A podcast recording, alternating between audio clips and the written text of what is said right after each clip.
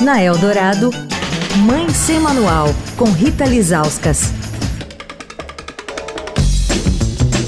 Oi, gente, Mãe Semanal de volta. Essa semana falando sobre cânceres femininos. No último sábado foi Dia Mundial de Combate ao Câncer e por isso a gente dedicou toda essa semana para falar sobre essa doença, sobre os fatores genéticos, também as formas de prevenção e os efeitos protetivos que a gravidez e a amamentação têm para esses cânceres. Com a gente hoje, encerrando a semana, Dr. Luiz Ayrton Santos Júnior, que é médico mastologista e vice-presidente da FEMAMA, que é a Federação Brasileira de Instituições Filantrópicas de Apoio à Saúde da Mama. Doutor, qual o peso dos fatores genéticos nesses cânceres femininos?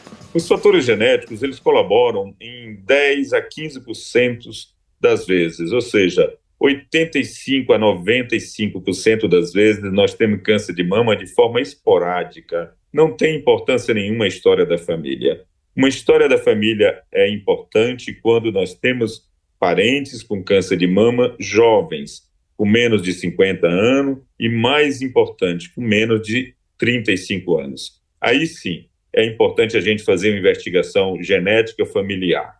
É importante que a gente entenda que esses genes são supressores. Eles, eles aparecem ou deixam de agir quando um câncer nasce. De fato, o câncer é uma doença inerente ao nosso corpo, mas nós temos a capacidade de destruir esse tumor quando ele aparece no nosso corpo. E quando nós herdamos da família essa incapacidade, é a hora que, quando nós não temos essa capacidade de defesa, é a hora que o tumor vai crescer. Quer falar com a coluna? Escreve para mãe sem manual, arroba estadão.com. Rita Lisauskas para a Rádio Dourado, a rádio dos melhores ouvintes. Você ouviu Mãe Sem Manual, com Rita Lisauskas.